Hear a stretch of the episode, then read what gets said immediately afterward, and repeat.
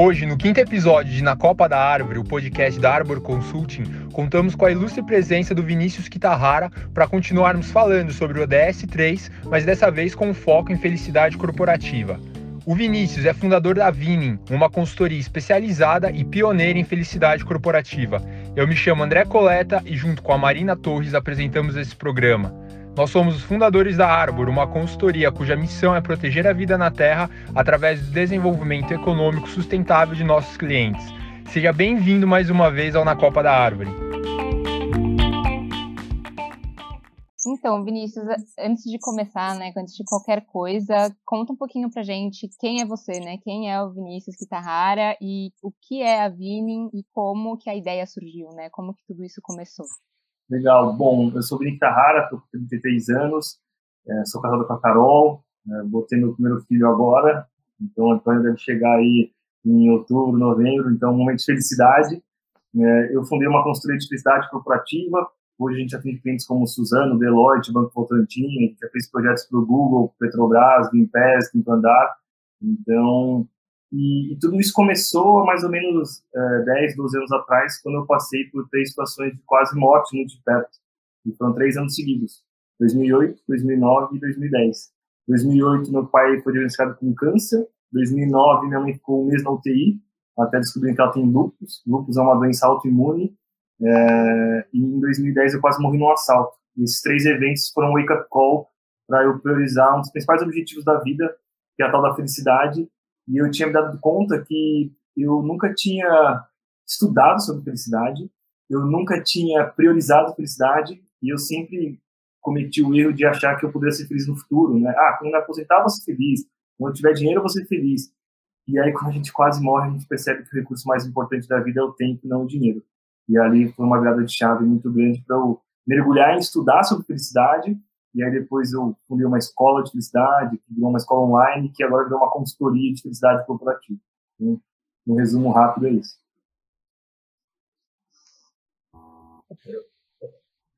Parabéns aí por, por, por, toda essa, essa trajetória, porque é, é realmente um, um puta de um desafio, né? Você, mergulhar assim no assunto que você não conhecia, nunca tinha visto. Eu acho que é, se hoje já é quase como uma novidade na, na, época que você começou, mais ainda, né? E, e, e você poderia explicar para a gente como que, que a Vinin trabalha assim, em linhas gerais? Posso sim. Hoje em dia, a gente cria programas de felicidade corporativa nas empresas. Então, as empresas, é, chegou o Covid, é, elas falam assim, nossa, a gente precisa cuidar do bem-estar é, dos nossos cobradores, só que a gente não tem a menor ideia. E aí a nossa consultoria vem fazendo isso há vários anos. A gente pega muito uma base científica, então é, tem estudos de Harvard, Yale, Stanford. É, tem um livro que eu recomendo para todo mundo, é, quem se interessar pelo assunto, chama Ciência da Felicidade, do Luiz Gazili. E, e aí a gente pega pesquisa científica, a gente começa a aplicar através de programas é, estruturados nas empresas. Então, é, tanto a Deloitte, Suzano, Banco Votorantim, a gente tem semanalmente um dia em que a gente oferece os programas de felicidade. Então, tem um dia da semana em que você vai ter workshops de felicidade, palestras, sessões individuais.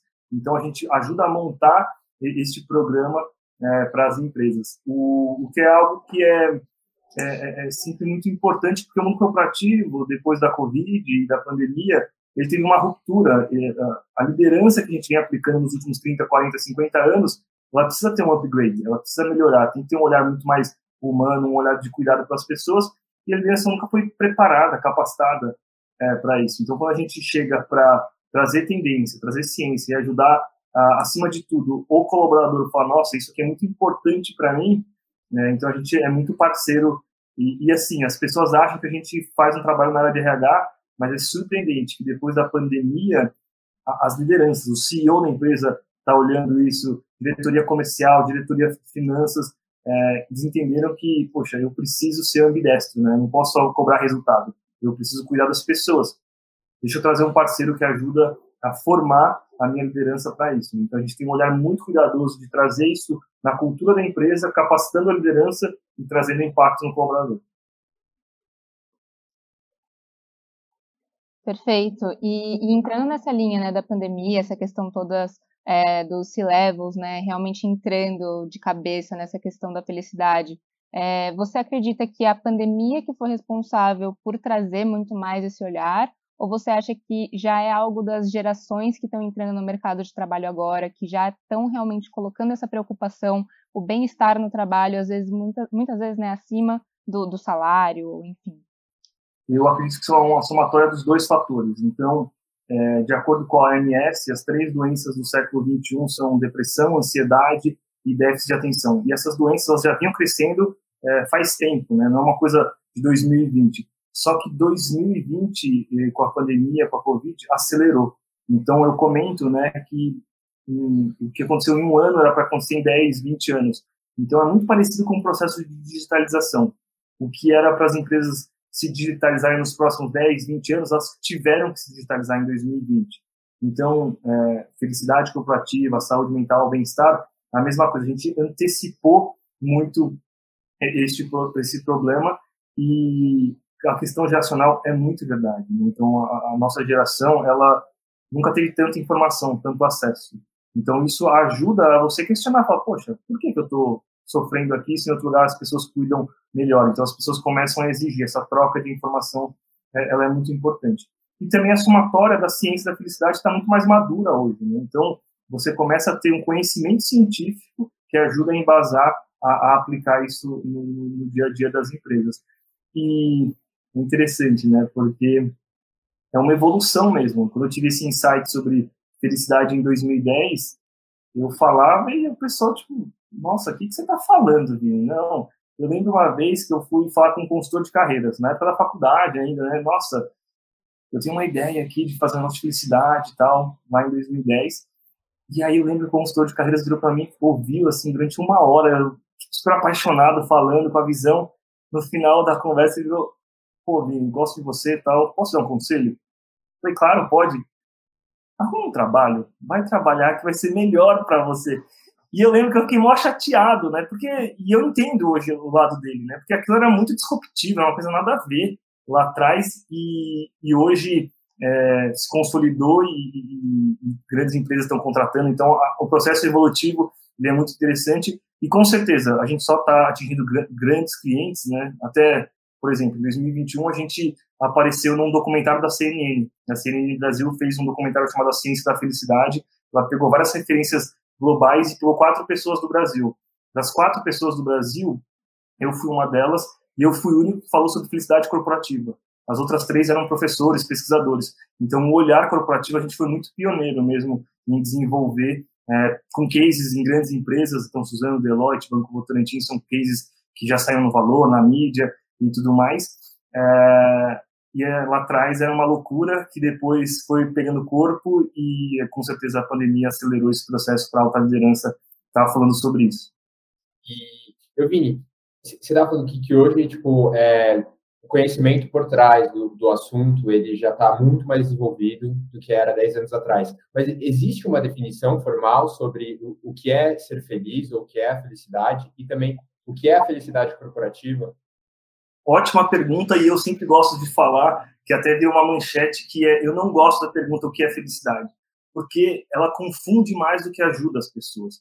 Porque felicidade, ela tem várias definições e cada um tem a sua o seu olhar sobre felicidade, né? Então, eu comento que é, quando a gente faz essa pergunta, as pessoas tentam convergir para uma resposta única, né? O que é felicidade? Então, você tenta convergir. E, pelo contrário, né, eu acredito muito no conceito de múltiplas felicidades. São vários fatores que vão gerar felicidades diferentes, sensações diferentes de bem-estar. Então, ao invés da gente focar nisso para as pessoas se confundirem, eu gosto de trazer a seguinte perspectiva, que é o que a gente aplica na Vini, na felicidade corporativa e assim por diante. É, será que você investe seu tempo para parar para pensar no que, que te faz bem, naquilo que está te fazendo mal? E eu identifiquei isso, né? A gente fala que temos uma cultura de felicidade corporativa, mas o que de fato a gente entrega é uma gestão de tempo e tomada de decisão. Porque as pessoas elas não colocam isso na agenda delas, elas nunca param para pensar sobre felicidade. Então, ao invés de vamos falar sobre o que é felicidade, que cada um vai filosofar e ter a sua perspectiva, eu falo, vamos dar um passo anterior. Quantas vezes você parou para pensar sobre felicidade? Quantas vezes na semana você questionou alguém sobre isso? Quantas vezes você parou para ver se você está se sentindo bem ou se sentindo mal? A OMS comenta que 95% do tempo as pessoas estão no piloto automático.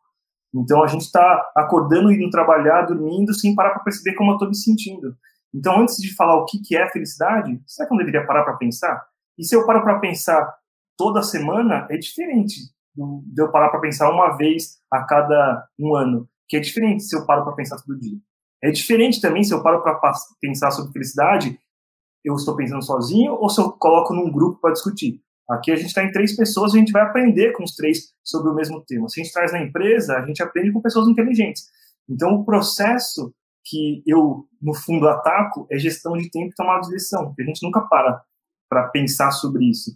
E quanto antes as pessoas fizerem isso, melhor. Então, assim, ah, o pessoal na época de faculdade, se começar a debater sobre isso, é muito melhor do que deixar para depois. Então, esse é um primeiro olhar.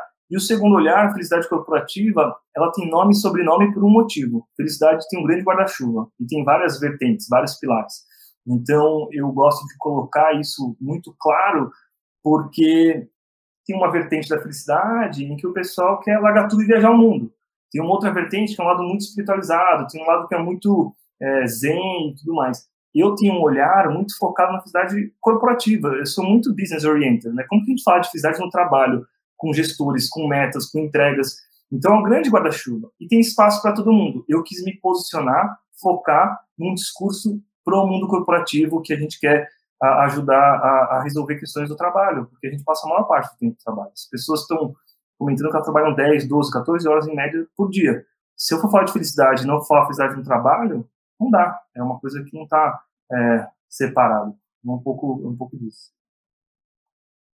É, realmente eu nunca tinha parado para pensar por essa perspectiva, né? A gente sempre fica realmente muito focado em como eu vou ser feliz, como eu vou ser feliz, como eu vou ser feliz, como eu vou chegar lá, sendo que a gente nem sabe o que é o lá, né? Porque é dif diferente para cada pessoa e o que me faz feliz pode não te fazer feliz. E realmente a gente precisa fazer essa reflexão, inclusive vou começar a exercitar isso. E, é... Aproveitando o gancho que você trouxe, é, de 2010 a 2015, mais ou menos, eu trabalhei cinco anos é, com recrutamento de altos executivos e executivas. É, eu trabalhei com uma pessoa muito referência no assunto, ele chamava, chama ainda Robert Long, ele foi presidente da Corn Ferry 15 anos. Corn Ferry é uma das maiores empresas globais de executive search. E o meu trabalho diário era entrevistar de 8 a 10 diretores, diretoras e presidentes de empresa. E eu aprendi muito, foi, foi um, um grande ensinamento muito cedo, mas algo me chamou muita atenção. É, durante cinco anos, eu entrevistei mais ou menos 1.500 executivos e executivas ao longo desse, desses é, anos. E algo me chamou a atenção que foi, eu só falava com pessoas muito bem-sucedidas e várias, várias estavam infelizes. Várias falam assim, Vini, eu quero ficar de emprego, aqui não é suficiente.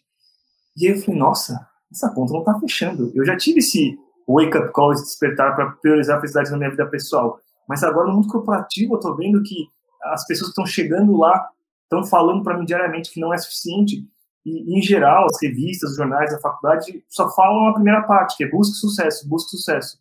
E aí eu percebi, ouvindo as pessoas bem-sucedidas, elas estão falando, sucesso é bom, mas não é suficiente, você precisa estar tá bem, você precisa cuidar de você. E ali foi um estalo para eu querer criar uma escola de felicidade com esse viés corporativo, e em 2012 ninguém falava sobre isso, né? Agora em 2021 a gente fala felicidade corporativa, burnout, esgotamento, propósito, mas lá atrás eu, eu vi que ia ser uma grande tendência apostei e dei muita sorte também, né? Então, são fatores, tem um pouco de persistência e tem um pouco e muita sorte também nesse processo. É, mas também teve um, um feeling muito grande, né? Porque realmente acho que as coisas do jeito que, que eram não iam se sustentar realmente por muito tempo. Então era um grande indício de que alguma revolução ia acontecer no meio desse caminho. E queria até aproveitar para fazer um gancho com essa questão toda que você tinha comentado que o primeiro estalo foi com relação à felicidade na sua vida pessoal e aí acabou indo para o mundo corporativo. Mas o que, que, você acha, né? Como você acha que a felicidade no trabalho acaba influenciando também os outros aspectos da vida de uma pessoa? Muito, né? Então, como a gente está 10, 12 horas por dia, é, se a gente está mal no trabalho, se a gente acorda chateado, aquilo vai interferir na nossa vida pessoal. E é uma via de duas mãos. Se a gente está mal na vida pessoal, aquilo interfere é, no trabalho também. Uma coisa que a gente começou a reparar, e eu acho que é importante falar aqui para vocês, é que, bom, a gente percebeu que as pessoas, elas cometiam um erro, e é um erro muito comum, que é deixar o autocuidado para depois. Então, a gente tem uma mania muito grande de sempre priorizar os outros, priorizar as demandas, as, as urgências. Então, um exemplo, né? Entre responder um e-mail do trabalho e cuidar de mim, eu respondo o e-mail do trabalho. Entre resolver o problema de alguém e cuidar de mim, eu resolvo o problema de alguém. Se eu faço isso durante um mês direto, ok, não tem problema. Mas e se eu fizer durante um ano? E se eu fizer durante cinco anos direto? E se eu fizer durante 15 anos direto? Se a gente fizer isso a minha carreira inteira? Aí eu começo a ter um problema sistêmico, porque eu não paro, eu estou aí frenético. E a gente viu, né, as três doenças do século XXI, de acordo com a OMS, depressão, ansiedade e déficit de atenção. A tecnologia, ela é maravilhosa, ela veio para ajudar a gente. Só que a tecnologia trouxe um problema.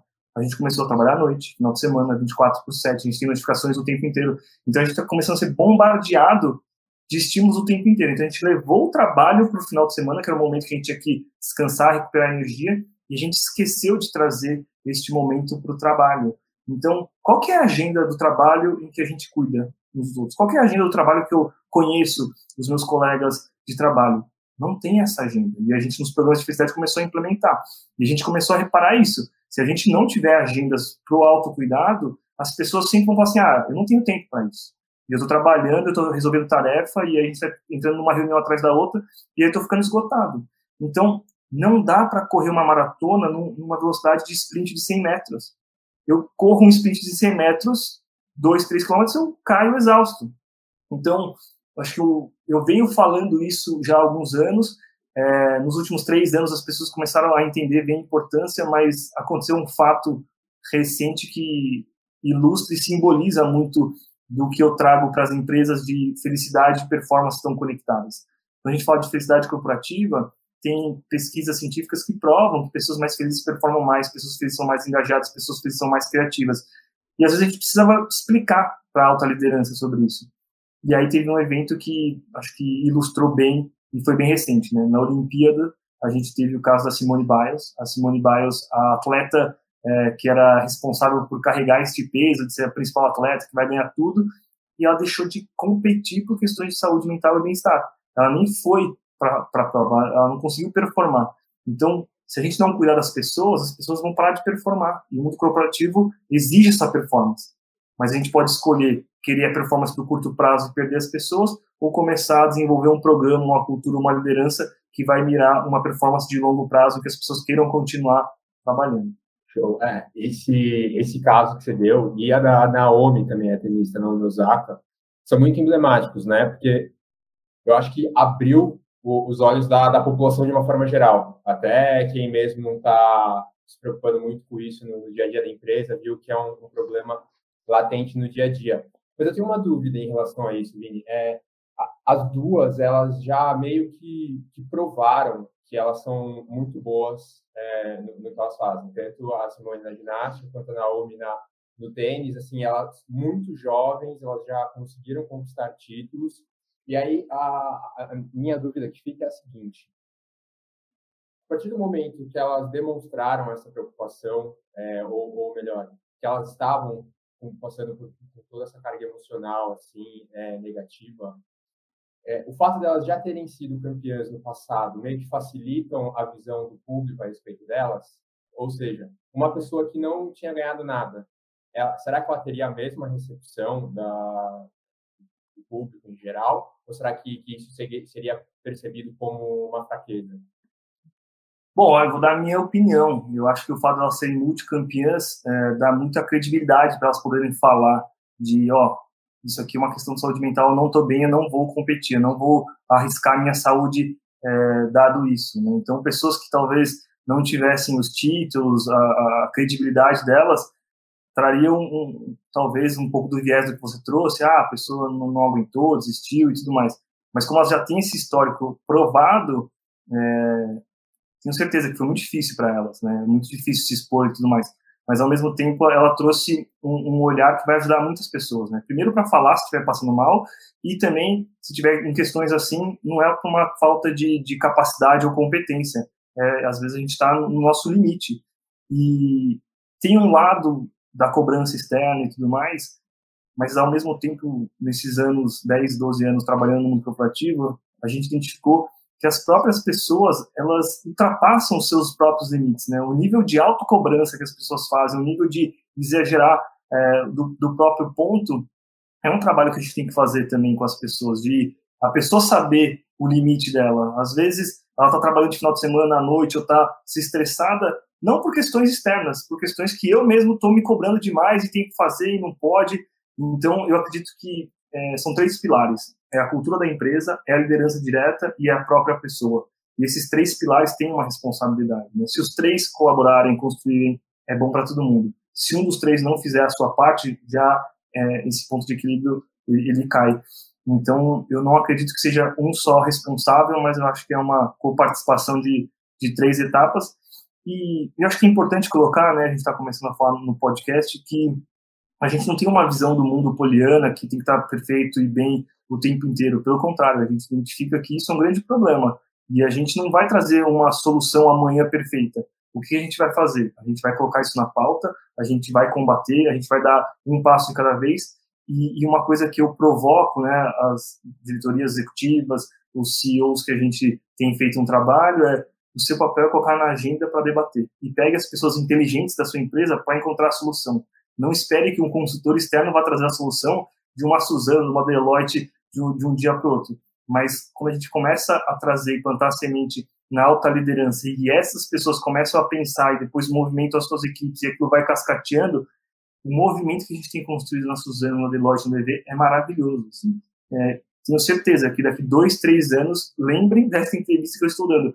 A Suzano a Deloitte vão ser grandes cases de felicidade corporativa e performance, porque elas não são separadas. As pessoas às vezes acham que performance e felicidade são ou um ou outro.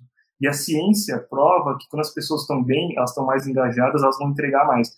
Então, é muito mais uma solução desse problema que a gente tem do que ter que escolher entre entregar ou cuidar das pessoas. É uma coisa unida junto. E nesse sentido, Vini, é, como que funciona de fato, né, na prática, assim, a atuação de vocês? Você mencionou que vocês dão treinamento, workshop, abrem a roda de discussão, mas o que exatamente na prática, é, qual é o conteúdo desse tipo de conversa? Como que vocês conduzem esse processo? Legal. É, a gente tem alguns caminhos, né? Geralmente as empresas contratam uma palestra nossa para fazer uma introdução, abrir o conceito para as pessoas saberem que existe felicidade corporativa.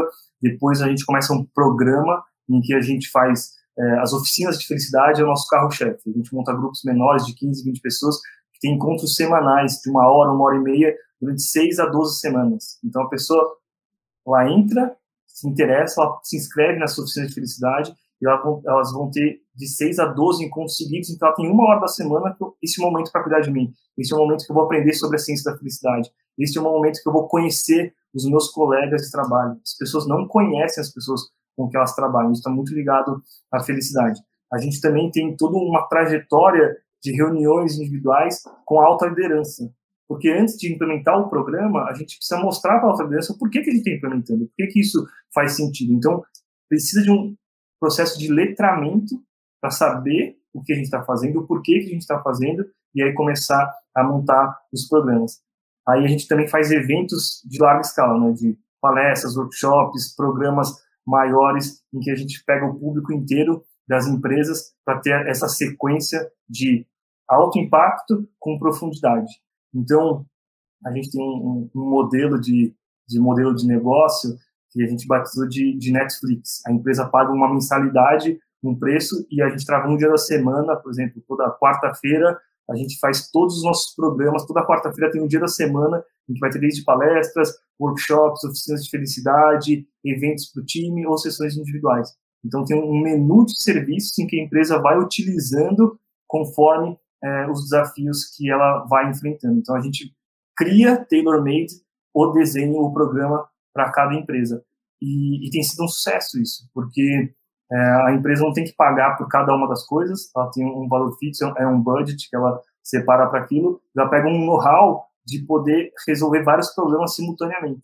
Porque dá muito trabalho convencer uma liderança inteira, uma organização da importância disso, depois construir junto o programa e entregar o programa.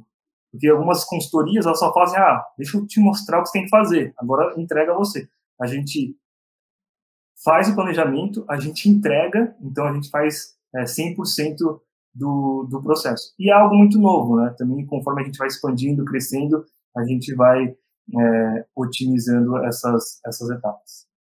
Bom, e, e Vinícius, existem fatores específicos que, que mais contribuam para aumentar a felicidade das pessoas?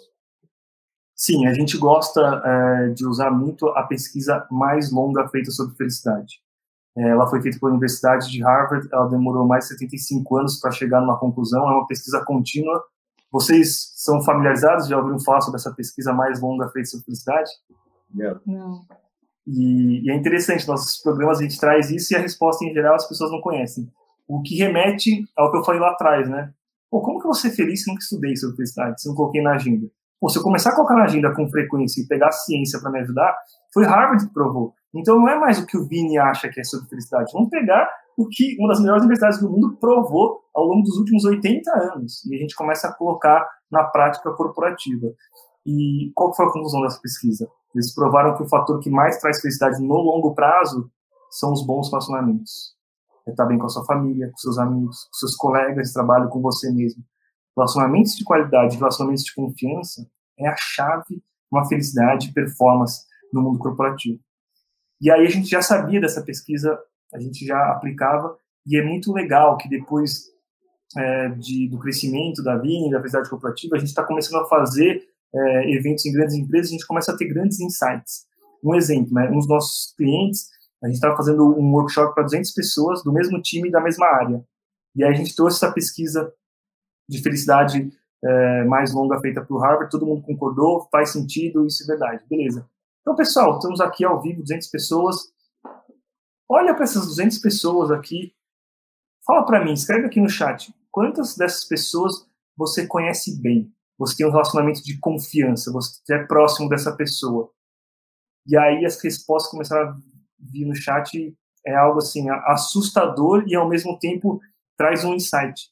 As respostas. 2, 1, 0, 3, 2, 1. De 200 pessoas, a resposta média era 1, 2. Ou seja, eu não conheço quase ninguém do mesmo time da área que eu trabalho. Então, como que eu vou ter alta performance num, espaço em que eu não conheço bem as pessoas? E aí eu perguntei para a galera, pessoal, qual que é a agenda, a reunião semanal que vocês têm para conhecer uns aos outros? Não existe. Qual que é a agenda semanal para cuidar de mim? Não existe. Então, se eu não tiver, não travar na agenda isso, eu não vou ter esse resultado. Então, a gente começou a provar e trazer, e essas enquetes ao vivo é, fazem as pessoas perceberem, né, tangibilizarem, aterrizarem o que está falando de felicidade corporativa. Então, pô, felicidade é importante ajuda na performance. Harvard provou através dessa pesquisa. No meu dia a dia, eu não conheço bem as pessoas. Pô, às vezes é por isso que eu estou incomodado no trabalho. Às vezes é por isso que, ah, estou com preguiça de acordar porque não quero encontrar as pessoas. Se eu encontro pessoas que são só relações de tarefas e eu mandar fazer aquilo, uma hora a gente enche o saco. Agora, se eu conheço as pessoas, se eu admiro, se eu me conecto, se as pessoas sabem minha, minhas qualidades, meus defeitos, e eu quero estar com aquelas pessoas, pô, aí é muito legal a jornada, o processo, as conexões, o propósito, o significado de estudo. E então você vê que tem uma avenida enorme que pode ser desenvolvida nas empresas. E ninguém fazia antes isso, né? ninguém percebeu a importância disso.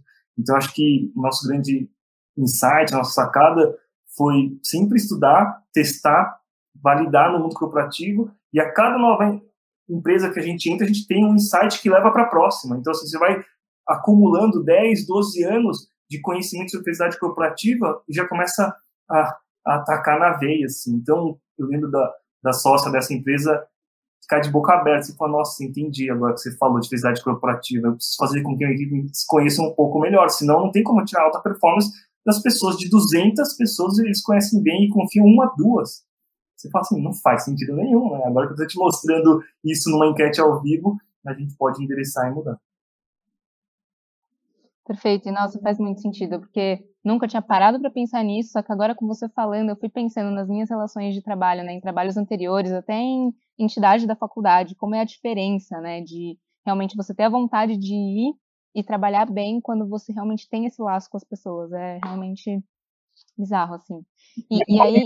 Só um comentário sobre isso, né? Todo mundo sempre foi muito motivado a, a, cargos e salários, né? As pessoas entram na empresa, eu quero cargo, quero salário, e são fatores importantes, ajudam, contribuem na felicidade das pessoas, mas elas não são suficientes, né? Se você tem um cargo bom e tem um bom salário, mas você não gosta das pessoas ao seu redor, você não dá para você abraçar do dia das 8 às 6, às 10 da noite ficar vendo as pessoas que você. Você fala assim, isso aqui não vale a pena, não, não quero estar com essas pessoas. E o contrário é verdade também. Quando você quando gosta das pessoas, quer estar lá, e você falou das organizações estudantis da faculdade, eu participei de várias, e quem está na faculdade, eu recomendo, é uma das melhores experiências, porque você quer estar lá pelas pessoas e pelo propósito daquela entidade. E a gente faz coisas, trabalhar à noite, final de semana, porque a gente gosta. Então, esse entusiasmo, essa energia, ela é muito importante de consiga conciliar um trabalho em que você tem entusiasmo com pessoas que você aprende, que te puxam a ser melhor, que você tenha um bom cargo, um bom salário, mas não busque só cargos e salários porque eles não fecham a conta. Então, assim, é, é, exemplo atrás de exemplo que esta conta não fecha. Então, não gaste seu tempo, não cometa esse erro. Busque ter um ótimo cargo, um ótimo salário, mas com as pessoas que você gosta, com as pessoas que você se identifica. Então, é, é essa mensagem é muito importante quanto antes a gente descobrir melhor. Perfeito. E, e Vini, agora olhando pelo outro lado, né? A gente falou o que, que mais faz com que a felicidade no trabalho seja positiva, mas o que, que mais mina a felicidade no ambiente de trabalho? Ótimo. É, são muitos e muitos fatores, né? Primeiro, lembrar que a gente está vendo uma pandemia, né? então as pessoas estão mais deprimidas, elas estão mais ansiosas, a gente está sofrendo, muitas pessoas perderam parentes, amigos, então entender que às vezes eu vou estar triste pelo contexto global, é, outra coisa no trabalho, a gente está numa geração que tem um excesso de informações. Então, assim, o tempo inteiro a gente tem coisa para fazer, o tempo inteiro a gente está bombardeado, o tempo inteiro a gente tem reunião, o tempo inteiro tem mais ações para serem feitas. Então, se você quiser zerar suas caixas de e-mails e só isso vai trazer felicidade, é uma expectativa errada, né? Então, entenda que eu não vou conseguir resolver tudo. Se eu quiser resolver tudo ao mesmo tempo, eu sempre vou ficar nesse processo de, de sofrimento. Uma outra coisa que mina bastante é, é a comparação. A gente sempre fica se comparando, né? Nossa, mas e aquela pessoa que conseguiu e tudo mais. Outro dia eu estava num evento, numa palestra, que eu falei sobre física corporativa e tudo mais, e aí teve, no meio final do evento, uma menina de 23 anos assim, nossa, foi muito importante essa palestra aqui para mim, porque eu tô com 23 anos e eu estava muito com uma expectativa que em três anos eu teria que ter o sucesso que o Mark Zuckerberg teve. Eu tinha que ser tão bem sucedida quanto ele, o fundador do Facebook e tudo mais. E aí você me mostrou que eu não preciso ter pressa, né? Não tem como, se eu tivesse expectativa, a chance de eu me frustrar e, e, em vez de trazer felicidade, trazer infelicidade, é muito grande. Então, às vezes tem essa excesso de cobrança. Uma pessoa que aos 23 anos espera que aos 26 tenha o mesmo sucesso que o Mark Zuckerberg, a chance de gerar mais um, uma frustração e uma dor é enorme. E às vezes a gente está nessa geração que se compara, que quer e, e, tudo mais. Então, ao invés de querer focar no que o Mark Zuckerberg fez, que está 10 mil passos na sua frente, pensa no próximo um passo que você precisa, né? Então, hoje eu estou aqui, se eu der um passo que vai melhorar a minha vida, ele é muito mais importante e construtivo do que pensar em dar um grande passo que eu vou pular 10 mil etapas. É, outra coisa que suga muito e, e, é um problema no mundo corporativo é, é uma competição desenfreada, assim, né? Meio que é uma guerra, que a gente está ali, todo mundo um pouco é, guerreando sobre, sobre os, os, mesmos recursos, as mesmas é, situações, e por isso que eu reforço, né? Criar um ambiente em que você cria muito mais uma colaboração, uma cooperação, ao invés de um ambiente que vai te deixar mal, intoxicado, é, é extremamente importante também. E, e, aí tem vários fatores individuais também, né? Então, o momento da vida da pessoa, o que está pa, pa, passando, o background, né, o que ela quer atingir, são vários fatores. Mas, é, de uma maneira geral, eu sou um cara do otimismo, da felicidade. Então, a ciência da felicidade prova que toda vez que você resolve um problema, você fica mais feliz. Toda vez que você aprende algo, você fica mais feliz. E quando a gente olha um cenário que tem muito problema e que você pode aprender muita coisa, deixa eu focar nisso, né? Então, deixa eu escolher um problema para eu resolver, e aí, se eu resolver esse problema, eu, eu, eu ganho um sentimento positivo. É, se eu aprendo algo feliz, então, nossa, tem tanta coisa para eu aprender. Então, acho que ir usando isso a nosso favor contribui bastante.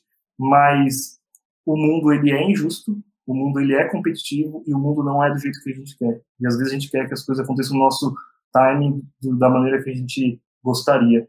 Então, acho que aceitar esses desvios, né, esses desequilíbrios é, faz parte do processo também de maturidade.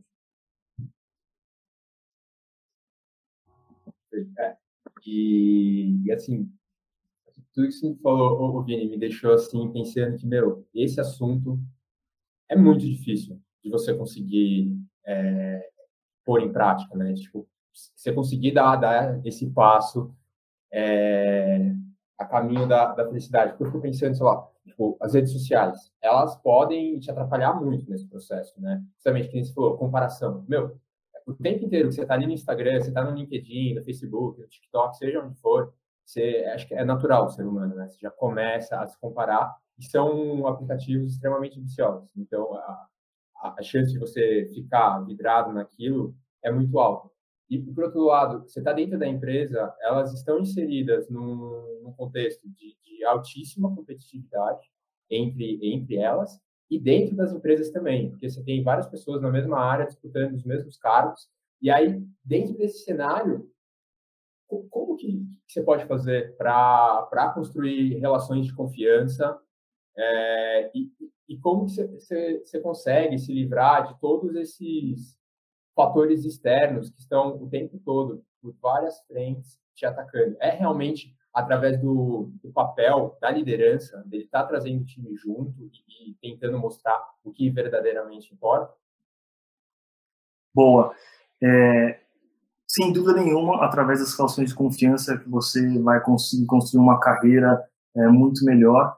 É, as pessoas que é, sacaneiam, enganam, elas têm vida curta, as pessoas lembram, elas vão ficando pelo caminho e, e geram um sofrimento muito grande. Então, é, é, horrível esse caminho. Não, não escolha este caminho de tentar se isolar, de tentar dominar o mundo, de querer levar todo o crédito para você. Isso não é um caminho que vai te, te levar longe e trazer, acima de tudo, bem-estar e felicidade.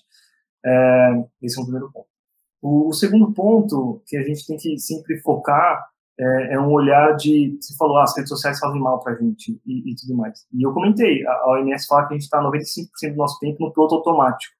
Então, às vezes você está no piloto automático você entra, você se sente mal, você fica com inveja, e aí eu continuo vendo aquele conteúdo, eu continuo no dia seguinte ficando com raiva, querendo. E aí quando a gente fala assim, pô, se eu priorizo e quero o meu bem-estar na felicidade, tudo aquilo que está me fazendo mal, me sentindo, trazendo emoções ruins, pô, eu tenho a capacidade de parar de seguir aquela pessoa. Quantas vezes eu não fiz um detox de parei de seguir um monte de gente, eu parei de seguir, de, de, de receber conteúdos de e-mail, e então essa é uma parte. Outra parte é, pô, existe uma autoanálise de por que, que você está com inveja, com ciúmes.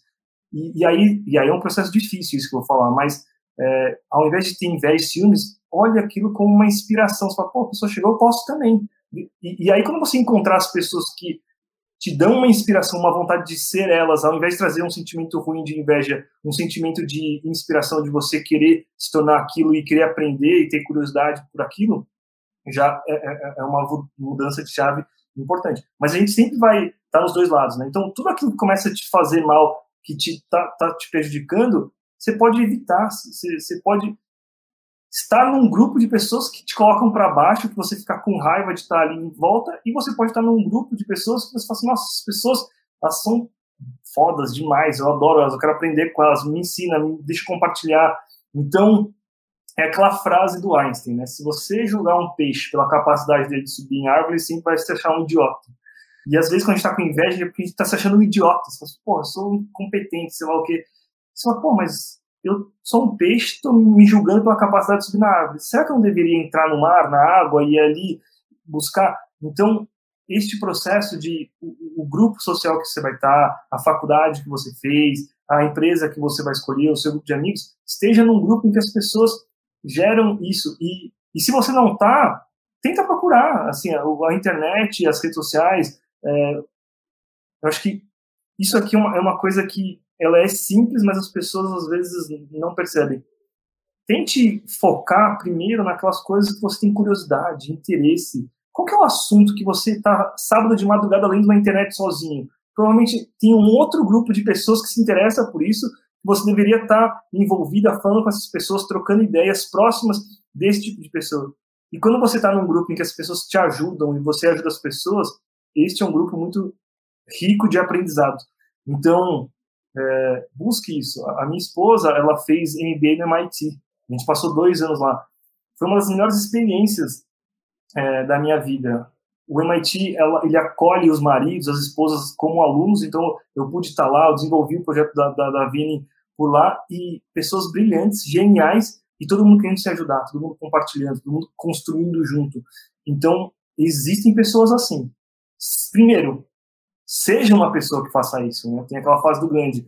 É, é, be the change you want to see in the world. Seja você a mudança que você quer ver no mundo. Então, se você quer encontrar um ambiente assim, você precisa ser assim. Porque geralmente as pessoas egoístas, as pessoas que querem ter vantagem sobre as outras, elas vão atraindo e vão entrando nesse tipo de público. Né? Então, as pessoas querem construir em conjunto, aprender, compartilhar. E acho que uma coisa que eu sempre fiz na vida e sempre foi muito positiva para mim é, doe o seu tempo, doe o seu conhecimento, compartilhe, é, não, não queira só take, né, tirar das pessoas, sugar.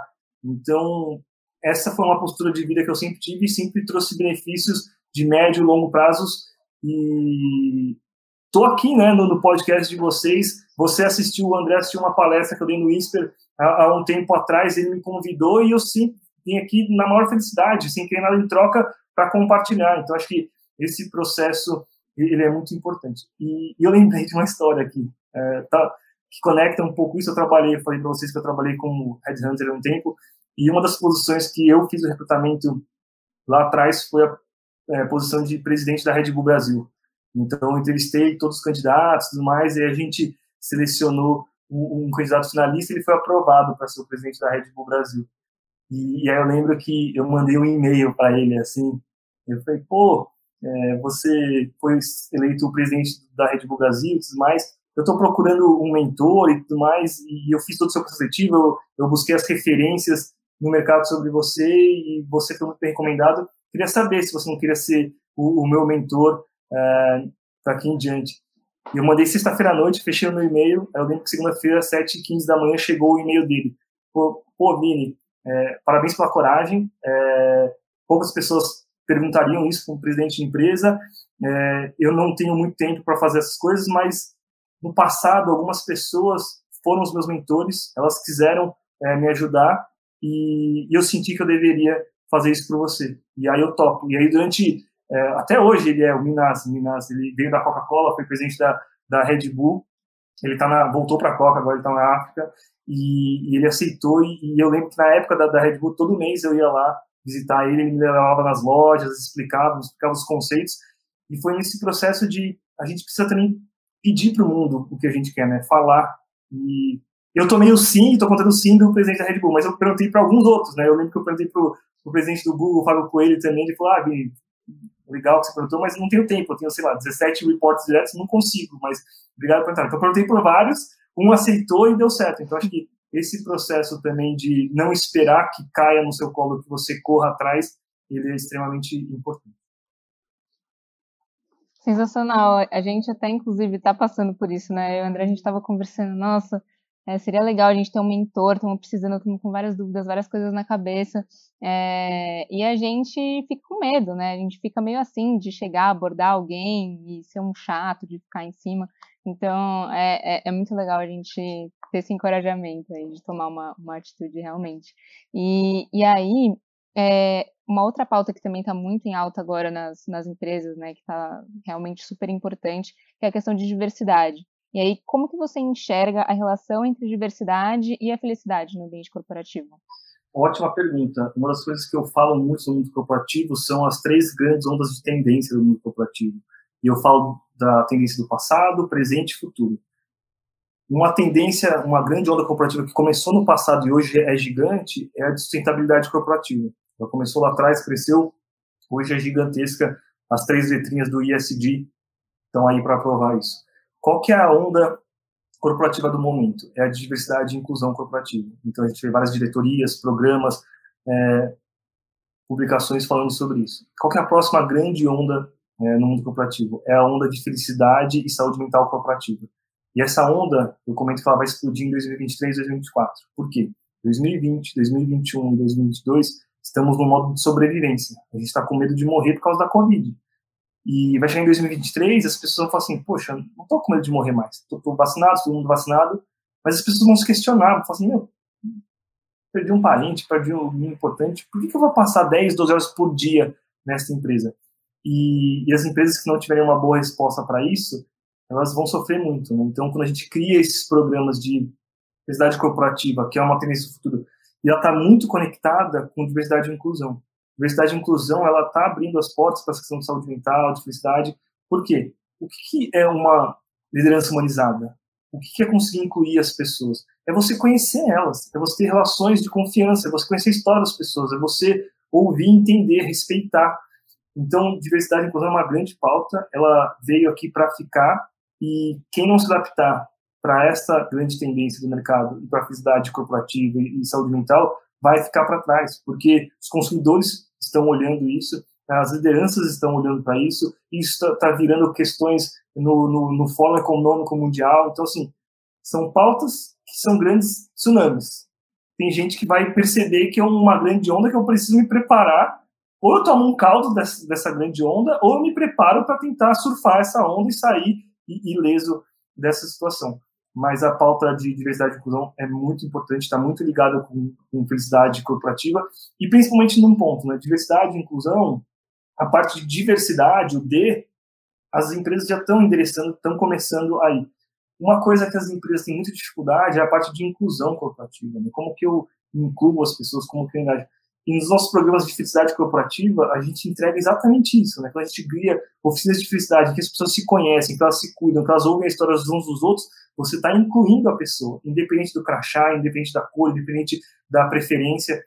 Então, é muito importante entender que isso a gente tem que endereçar. E uma coisa que eu descobri recentemente, aí vale a pena compartilhar também, a gente fala muito de diversidade e inclusão, né? A letra é o D e o I. E aí eu descobri que tem já uma nova linha que fala em quatro letras, que é o D, o E, o I e o B, que é baby, né? O D é de diversidade, o E é de é, equidade, o I é de inclusão e o B de belonging, o senso de pertencimento. Então a gente tem, você começa a aprofundar e, e aí nessas matérias que eu estava lendo e tudo mais, uma pessoa falava, D é igual você, uma analogia, né? Quando você convida a pessoa para a festa, isso é diversidade, você convida a pessoa para a festa. Inclusão é quando você chama a pessoa para dançar. Porque às vezes está numa festa de canto, de lado, assim. Tipo, todo mundo já foi numa festa que não, não, conhece ninguém. E aí, então, inclusão é, você vem na festa, mas eu tô te incluindo na, na, na dança. E, e o B, o de belonging, é quando toca a música que eu gosto. Então, você fala, nossa, tô me sentindo em casa, eu pertenço a esta tribo. Estão tocando a música que eu gosto. Às vezes você vai numa festa que até te chama para dançar, mas é uma música que você odeia, que não tem nada a ver com você, então você vai, pô, tô na pista aqui, mas não é a minha tribo. Então o belong é, é poder tocar a música também que, que me representa, que eu tô ali. E aí você vê, né? Quando a gente fala de, de felicidade, pô, você quer estar numa festa que você não conhece ninguém, que não toca sua música, eu, eu me sinto mal, triste. Agora, se eu tô numa festa que eu sou convidado, que eu tô dançando e to tocam a minha música também, putz, aí eu fico mais feliz, aí eu quero ficar aqui, aí eu respeito né, as pessoas. Então, acho que um, pouco disso tudo. Muito boa essa analogia. Você sintetiza tudo muito bem, assim, dá para entender. E aí, é, olhando para isso, né? Então, se você tem uma empresa que ela é diversa, né? Porque eu acho que, que, que geralmente quando você toca no assunto, as pessoas olham muito mais para o lado da diversidade e, e esquecem das demais. Então, se você faz isso, você não pode piorar a situação da felicidade, porque você começa a colocar pessoas lá dentro que, que são diversas, mas você não inclui elas e não cria esse, essa sensação de pertencimento. E acho que pior ainda é quando você tem casos de, de falta de igualdade. É, são situações, acho que cada empresa vai ter a sua particularidade, são desafios e eu acho que encarar esses grandes, essas grandes pautas com um olhar desafiador de, sim, é uma jornada que a gente não vai resolver isso em um, dois anos, é, é um processo que vai demorar. Então, às vezes, no começo, vai forçar algumas coisas que não vão cair tão bem, mas é parte do processo. Né? Então, a gente tem que entender que isso é muito mais uma maratona, é um processo evolutivo, vão ser anos, vão ser algumas gerações que vão rodar até mudar a, a cabeça e a mentalidade e, e ter esse processo. Então, entender que existem essas dores do crescimento, da evolução e, e, que vai fazer parte e a gente não pode desistir só porque não encaixou perfeito, é, a gente não pode desistir porque não está sendo tão rápido quanto eu gostaria, a gente tem que continuar trazendo, é, aprendendo e acima de tudo, né, mostrando uma humildade pela nossa ignorância. A gente não sabe de muita coisa, a gente não entende, né? Então, às vezes as pessoas erram porque são pessoas que erram mesmo e tem pessoas que erram porque falta de conhecimento, falta de nunca foi letrado. Então, tem que ter um processo e um ajuste, mas eu acho que a nossa geração é a geração que mais evoluiu e falou sobre isso. Então, também reconhecer os méritos da, da evolução da pauta, do que tem sido construído, e altos e baixos, dado que a, a, a curva continue ascendente, é, tem, que, tem que ser nessa direção. E Vini, aquelas pequenas ações né, que algumas empresas têm, acho que grande parte das empresas tem pelo menos alguma, é, no sentido de, ah, é, sexta-feira pode vir trajado informalmente, no dia do seu aniversário você não trabalha essas pequenas ações, você acha que elas têm algum impacto relevante na felicidade do trabalho ou você acha que ao longo do tempo elas vão perdendo a força? Como que você enxerga isso? Eu acho que elas demonstram, elas são símbolos, né? Então eu lembro quando o Itaú falou que poderia se vestir de shorts e tudo mais. E aí eu tinha vários amigos que trabalhavam no Itaú e falaram assim, ah, ninguém vai de shorts, mas pode. Mas aquilo é um símbolo, assim, é, é um marco de é, avançamos uma etapa, é, eu, eu sou muito a favor dessas políticas que às vezes elas não são na prática tão eficientes, mas elas dão um primeiro passo, elas dão um marco, porque tem tantas outras empresas menores que olham para as grandes empresas e falam assim, nossa, aquela grande empresa fez, então vou fazer também. Então existe um efeito, um ripple effect, assim, um efeito é, dominó de ondas que ele, ele é importante. Então, é, eu gosto dessas somatórias de, de pequenas... Eu gosto muito desse conceito de pequenas coisas somadas, às vezes trazem é, soluções grandes é, no longo prazo. E, e é isso. É, a gente vai testar muitas coisas que não vão dar certo. Então, coisas vão se fazer, putz, testei e não funcionou. É, beleza, não funcionou, eu, eu, troco essa, tento fazer outra, mas existe um norte que é o tentar melhorar. E isso a gente não pode perder. Isso a gente tem que falar, porque a liderança, às vezes, algumas lideranças que não são tão a, a favor dessas pautas, veem alguns fracassos e usam como exemplo, tipo, ah, não deu certo, então nem vou fazer, vou, vamos desistir. Então, por isso que tem que ter contínuo acreditar e continuar com essas coisas até se consolidar a, a, a resultados estruturantes, né? Uma das coisas que eu, mais ouço e, a gente teve essa preocupação de fazer um trabalho na Suzano é isso, né? Como a gente não comete o erro de felicidade ser um, uma coisa um voo de galinha, né? Começa e some rápido. Então, por isso, teve um trabalho muito grande de falar com toda a diretoria executiva, todos os diretores funcionais, ir na planta, fazer projetos nas, é, nas fábricas e tudo mais. Então, tem um, um, trabalho de formiguinha por trás muito importante e eu acredito muito nisso, né? Antes de ficar marketeando e falando o que, que a gente quer construir, vamos fazendo primeiro e deixar os resultados aparecendo. Então, acho que é, tem também esse trade-off. Tem algumas empresas que são muito boas de querer marketear antes de estar entregando, ao invés de fazer primeiro e o resultado ser consistente para mostrar. Vini, assim, como que, que, que, os gestores e as gestoras das empresas podem tomar o primeiro passo é, e entender o ambiente onde elas estão, entender como que está a situação atual da, da empresa delas em relação à, à felicidade? Como medir isso? Como você analisa isso? Legal. É, as pessoas, elas não conhecem sobre esse assunto, é uma coisa muito nova. É, a primeira coisa que eu falaria é procurem outras lideranças que já estão faz, falando e fazendo algo similar para aprender, buscar benchmarks. Esse é um primeiro ponto. O segundo, né, as empresas adoram medir, medir, medir, medir. E às vezes elas cometem um erro de querer medir a felicidade com um olhar pontual de falar, ah, as pessoas estão felizes ou infelizes na minha empresa. Essa é uma métrica até muito superficial e às vezes nem tão útil, porque eu comento, né, felicidade ela é muito parecida com com fome. Eu posso estar com fome agora e daqui a pouco eu posso estar sem fome. Então eu posso estar feliz agora, eu posso estar feliz daqui a pouco. Então ela muda muito. Então a métrica que a gente começou a trazer nas empresas e que é, é, é muito mais efetiva é quantos gestores estão capacitados para falar de felicidade corporativa? E geralmente é zero. Nenhum gestor, aprendeu. Quantas reuniões com a pauta felicidade ou bem-estar você tem? Geralmente é zero. Então você começa a ter outras métricas que são mais importantes e garantem que aquilo gere rotinas, gere uma cultura é, de felicidade e bem-estar nas empresas, porque só vai existir uma cultura melhor se a liderança entender e colocar isso na agenda. Se elas não souberem e não colocarem na agenda, não vai ter um resultado consistente, vai ser aquela bomba de fumaça que acaba, que some. Então, assim, uma outra coisa que é extremamente importante, só acontece isso quando a alta liderança do CEO ou dos donos acredita de verdade, e aí você vai cascateando. É, quantas vezes a gente não vê situações que as pessoas no meio gostam, aí vai subir na alta liderança e aquilo, tipo, ah, não é importante, a gente não acredita, a gente quer outra coisa, a gente quer cortar todos os custos possíveis, a gente quer o máximo é, de, de redução de custos.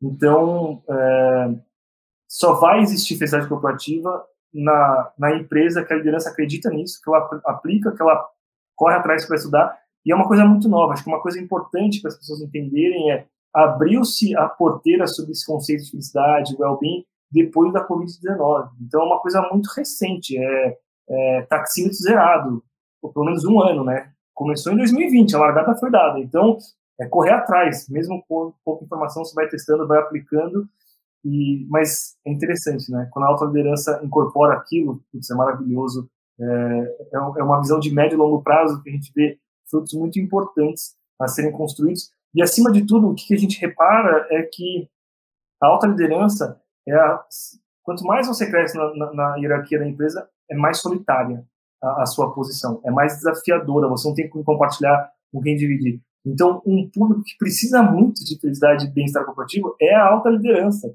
dos CEO, dos diretores, para cascatear. Porque eu só consigo aplicar a felicidade corporativa se eu estiver bem também. Não adianta eu ter um discurso vazio e eu não estou bem. E a grande maioria das pessoas estão em situações que é desafiadora, é complexa, é demandante. Então, a gente tem um olhar de cuidar das pessoas que estão no topo também, para que elas fiquem bem, para que elas tomem decisões e programas para cascatear para a empresa como um todo. Não é um desafio fácil. É que bom que eu encontrei grandes parceiros, grandes empresas que acreditam, que querem mudar o status quo, que querem ser pioneiros, e, e é isso, é um, é um grande blue ocean. É, e a minha esposa ela fez MBA no MIT, né, em 2015. E eu lembro que no passado, antes da geração dela, as pessoas iam lá fora fazer MBA nos Estados Unidos e queriam voltar para trabalhar banco, consultoria estratégica e tudo mais.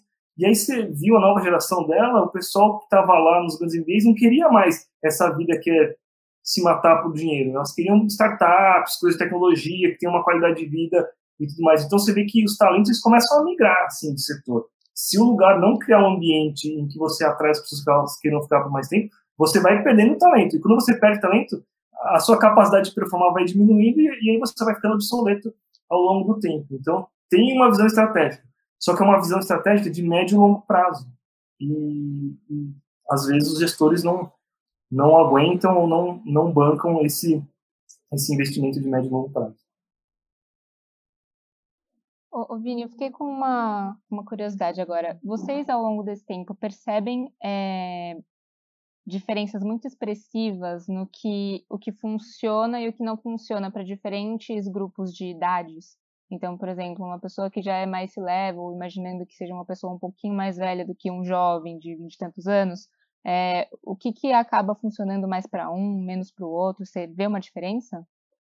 Sim, tem muita diferença nessas visões, porque são visões de mundo diferentes, né? É, tem um sócio de, um dos clientes nossos, que a gente estava falando sobre felicidade, e aí ele falou, nossa, nunca tinha ouvido falar dessa maneira. E aí olha o que ele confessou que eu trago aqui para vocês. Então, poxa, eu já devia ter o quê? Uns 55 anos, um pouco mais do que isso. Então, meu, na minha cabeça, eu pensava que eu vou ser feliz quando estivesse com a minha família, fora do trabalho.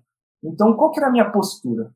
Se eu acredito nisso, eu quero chegar em casa o quanto antes para ser feliz em casa.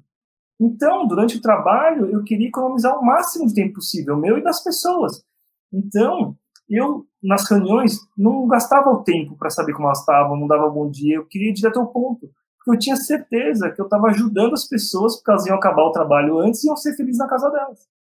E agora a Vinícius está me falando, então, que tem uma geração que está trabalhando aí o tempo inteiro e que mistura a vida pessoal e trabalho. Então, ela quer ser feliz durante o trabalho, ela quer estar feliz aqui no trabalho. E aquilo foi um insight para esse executivo que tem 50 e poucos anos. E aí você já vê que a visão sobre felicidade ela muda conforme a sua experiência. Tem uma, uma questão de idade que é mais fácil de gente entender, mas às vezes numa mesma faixa de idade, são perspectivas e crenças de mundo diferentes. Né? Então, a pessoa pode ter 55 anos numa empresa de tecnologia, uma outra no escritório de advocacia, uma outra numa empresa estacional, são cabeças diferentes. Então, é, as faixas etárias, elas influenciam, mas tem uma, uma questão de crenças e valores também. De, poxa, eu acredito que isso é importante. Que é muito parecido com sustentabilidade ou diversidade e inclusão. Então, sim, a geração mais nova é mais consciente, ela está mais falando sobre isso, é verdade. Mas tem pessoas mais velhas que acreditam, às vezes, muito mais do que jovens. Né? Então, eu acho que saber ponderar isso é importante. Uma coisa que, um outro insight, um outro cliente nosso que eu acho legal compartilhar, eu estava falando com um, diretor de uma outra empresa, e a gente falou dessa questão de felicidade são os bons relacionamentos e tudo mais.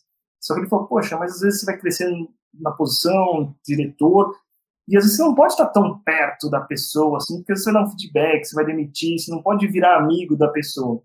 E a gente explicou algumas questões, a gente endereçou isso, só que ele percebeu uma coisa. Eu falei, poxa, diretor, seguinte, você está num cargo que você tem muitos benefícios para estar aqui. Você tem um excelente cargo, você tem um ótimo salário, você tem bônus, tem várias coisas que te prendem aqui que você queira, que você quer ficar. Só que quando a gente vai descendo, a empresa é gigante, tem milhares de colaboradores, o pessoal na base, no começo, não tem um, mega cargo, não tem um mega salário, não tem um negócio. Então, não tem as amarras que você tem. Se você não der a única amarra que as pessoas, que são as relações, o ambiente que eu gosto de estar lá, você vai perder essas pessoas. E ali foi um mega insight, porque a geração dos nossos avós, nossos pais, eles foram muito moldados a cargos e salários, né? qual cargo que você vai ter, o salário, então você fica numa empresa por isso. A geração mais nova, não, elas não. Elas, primeiro que a grande maioria das pessoas elas estão na, na base ou na média. Então eu não estou com puta salário, não estou com puta cargo. Se eu não tiver boas relações com as pessoas, eu vou trocar mesmo. Se alguém me oferece três reais a mais em outro lugar, eu vou, dane-se, não, conheço ninguém. Então, eu, ao entender isso, as empresas, nossa, eu preciso criar um ambiente inclusivo, que eu gosto das pessoas, que as pessoas se conheçam, que elas se conectem, porque elas queriam ficar aqui. Porque não é um mega salário que vai segurar as pessoas, porque na base e no meio da pirâmide não paga esse mega salários. Então, esse é um ponto. E aí, acho que outra coisa que é importante colocar, o mundo corporativo, ele sempre se sustentou com esse discurso que é cargos salários, que é uma pirâmide. Só existe um presidente da empresa. São poucos diretores, alguns gerentes, muitos coordenadores e vários analistas e a base. Isso sustentou até hoje para de pé. Então é uma forma. Só que o que a gente tem falado para as altas lideranças é existe uma nova narrativa, que é essa de felicidade corporativa. E ela é muito mais democrática, ela é muito mais verdadeira. A gente pode prometer do estagiário até o presidente que você vai melhorar o seu nível de felicidade, que você vai aprender, que você vai ter isso na agenda. E aí é uma narrativa muito complementar a essa narrativa de vem aqui por causa dos salários, meritocracia, crescimento. Porque essa ela é uma promessa que não vou entregar para todo mundo. Agora, a felicidade corporativa é uma promessa que eu entrego para todo mundo. Eu consigo colocar na agenda de todo mundo uma hora por semana, eu consigo trazer ciência, a pessoa consegue aprender conceitos que ela leva para a vida dela.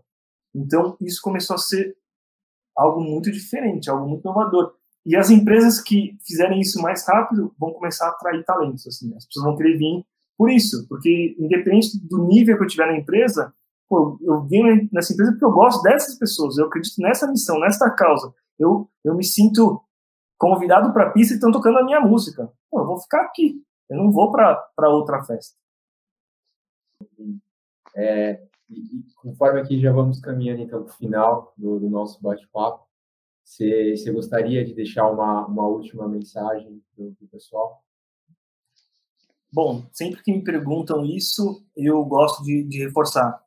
Coloque felicidade na sua agenda aprenda sobre felicidade, então vai estudar, ler, ver vídeo. A gente está na geração do Google, tem tudo na internet gratuito, então é uma questão de estudar. E o terceiro é amplie esse impacto, né? Converse com as pessoas, repasse, traga, traga esta pauta para outras pessoas debaterem sobre você. Eu tomei essa decisão de cuidar e priorizar a minha felicidade em 2010. Foi uma das melhores decisões que eu tomei na minha vida. É, é uma decisão muito boa. Funcionou para mim, tem funcionado para várias e várias pessoas que a gente tem é, conversado. Então, é, é, isso. Coloque na agenda, é, dedique tempo a isso. Não acredite em alguém que falar que vai falar o que, que vai trazer felicidade para você, porque a felicidade é uma coisa muito individual, única e pessoal. Você tem que descobrir o que traz felicidade. E o caminho é coloque na agenda, estude, aprenda, converse, que você vai tendo mais clareza. A vida não é linear, ela não é justa, então felicidade também é estar tá muito atento às expectativas, então não crie expectativas é, fora da realidade, porque você pode sofrer. É, e outra coisa que a minha histórico pessoal provou, a gente vai passar por situações de dificuldade, a gente vai ter perdas, a gente vai ter coisas que a gente não vai gostar, então tente tirar aprendizados disso. É um caminho, sempre tem algo que você possa aprender com esses momentos de dificuldade, e nos momentos que você estiver bem, use a seu favor. Então, gerenciar esses olhares me ajudou, ajuda muito os nossos alunos, e, e tá aí, fica, fica aí os, as reflexões para quem está assistindo a gente. Obrigado. Perfeito.